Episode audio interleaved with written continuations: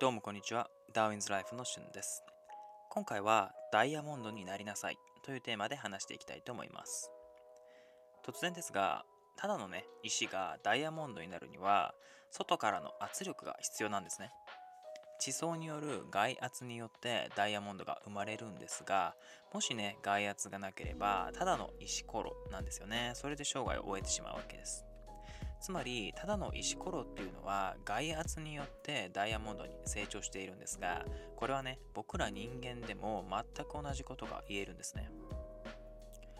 僕はですねもともと治療のね勉強をしている時に外圧によって圧倒的な成長を感じたんですね。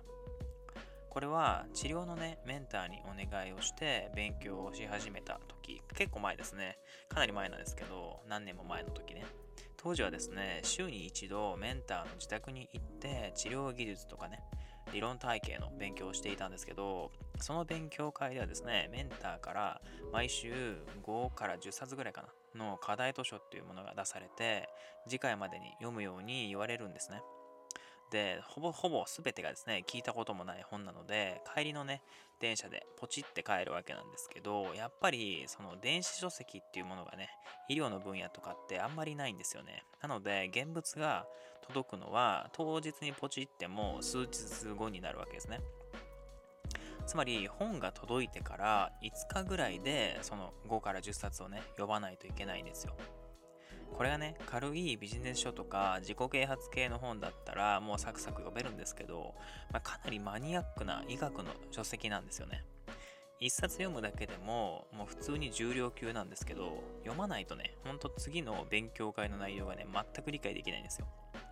僕自身、もともとね、読書の習慣とかはないし、読んでもね、漫画とかファッション誌ばっかりだったので、もうほんと活字を読むのがね、マジで辛いなっていう感じだったんですね。そう。しかもね、内容もよくわかんないし、なんか、すごい昔の、あの、医学の話とか、まあそういう部分も多かったので、理解もしづらいし、活字も読みづらいし、マジで大変だなっていう感じだったんですね。まあそれでもですね、毎日その読書漬け生活っていうのをね、何ヶ月も続けたわけですよ。もうほんと気合しかないですね。そうそう、気合しかなかったんですけど、当時の僕はですね、マジでこんなに読んでらんねえわみたいな風にね、思ってたんですけど、まあそのね、まあほんと修行みたいな感じですよ。どうにかね、それをやりきったことで、治療技術の向上と膨大な知識の獲得と勉強のマインドセットっていう成長を手にすることができたんですね。まあ、本当ですね、これ確実に言えるのは自分だけでこんなに圧はかけれないし、これだけね、成長でを感じられたのは外圧のおかげなんですよね。だからこそ自分の価値を高めて成長をするためには適切な外圧っていうのが必要になります。これはね、本当に、うん、これまでの経験の中で特にね、強く感じてますね。で、僕らもね、やっぱりさっき言ったようにですね、外圧によって価値が磨かれていくんですけど、分かりやすく言えば、外圧によって成長するっていうことなんですね。圧力ゼロの状態よりも適切な外圧がかかっている状態の方がやっぱり成長速度は上がるんですね。まあなぜかって言ったらですね人間は環境に適応する生き物なので過度な外圧でない限り外圧を使って成長できるんですね。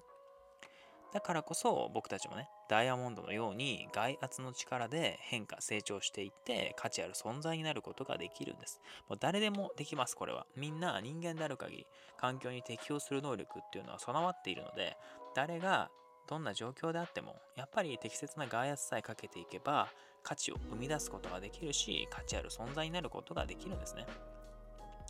それにですね、外圧がもし何もない環境で過ごしていたら、成長速度は遅くなるし、むしろね、退化する可能性だってあるわけなんですね。社会っていうのはやっぱり常にね変化しているのでその場でね止まっているだけの人間には現状維持さえもできないんですよね例えばですね目標などを聞いた時にうーん現状維持ですかね？みたいなね感じで気軽に言う人はいるんですけど現状維持をするには退化していないことが絶対条件なわけで、そんなね、簡単な話じゃないんですよ、現状維持っていうのも。例えばね、例を挙げるとすると、SNS のフォロワーが、例えばなんだろうな、5000人とかいたとしても、全く更新しなかったら、来月にはね、4800人とか4500人とかに減ってるはずなんですよ。要するに、来年も5000人の、来年じゃないか、来月か、来月も5000人のフォロワーを維持するためには、減る人数と同等の人数を増やす必要があるっていうことなんですね。つまり、ここからわかるように、現状維持をするためにも、努力や行動っていうのが必要不可欠なんですね。なので、現状維持できれば OK っていうのはね、すごく簡単なんですけど、何もしなければ退化するだけなので、現状維持をするためにも適切な外圧は必要になるんですね。要するに現状を維持するための外圧が必要になるわけです。つまり成長しようと思ったら成長に必要な外圧をかけなきゃいけないわけですね。ということですね、ここからは外圧の力であなた自身がダイヤモンドになっていく方法について解説していきます。まず、ダイヤモンドになるには3つのステップを踏んでいきます。まずステップ1が目標を設定していきます。まあ、どんな宝石になるか、どんな輝きをするかを決めていきますね。で、ステップ2で目標達成に必要な外圧をかけてくれる環境を探してそこに飛び込む。でステップ3が適切な外圧は成長につながると捉えて外圧を感じながら行動していくです。以上のね、3つのステップを踏んでいくことによってダイヤモンドのように輝く存在、価値のある存在になることができるんですね。まあ、ただですね、覚えていてほしいのは外圧に耐えるのは目的のためということなんですよ。例えば、これ悪い例なんですけど、職場からね、謎の外圧をかけられていて、それが自分の目的とずれてるんだったら、それ全く意味ないんですよね。うん。さっさとその環境を脱出した方がいいです。ただメンタル的にストレスを受けるだけなので、全く意味がないし価値がないことですね。そもそも目的がずれた状態で外圧をかけられると、メンタルがね、ボロボロになるだけでダイヤモンドにはなれないんですよね。むしろただの炭ですよね。炭素になるだけなので、本当にこれ注意してほしいんですね。うん。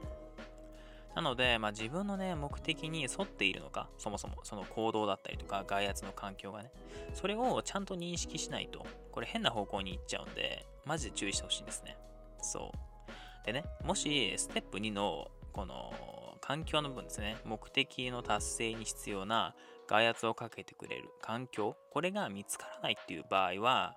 まあ、僕にね、あの、メールとかしてくれれば OK です。うん。まあ、僕を使ってくださいっていう感じですよね。例えば、達成すべき課題を僕にメールで宣言して、経過報告を毎週してくれれば、これは、まあ、軽いですけど、外圧にはなりますよね。課題とか経過をね、文章に書き出して、自分の意思でメールを送ることによって、適切かどうかと言われると、まあ、ちょっとね、普通のね、僕が経験した外圧に比べると、やっぱり弱いは弱いですけど、何もしないよりかは、割と外圧にはなってくるんで、いいんじゃないかなと思います。うん。まあ、いただいたメールはですね、僕も読んでいますし、まあ、基本的にはですね、返信はしませんけど、あまりにもずれてる場合は、ずれてるよってメールするかもしれないので、まあ、もしね、外圧が全くないと、環境が見つからないっていう場合は、僕をね、外圧の一つとして使ってもらってもいいかなと思います。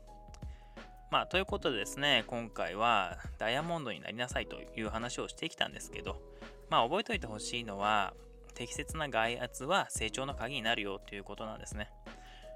まあ、さっき言ったですね、3つのステップに従って、とりあえずね、自分の価値を磨いていくために、目的と環境の設定っていうのをやって、まあ、その中でね、外圧に耐えながら行動していくっていうことをやってみてください。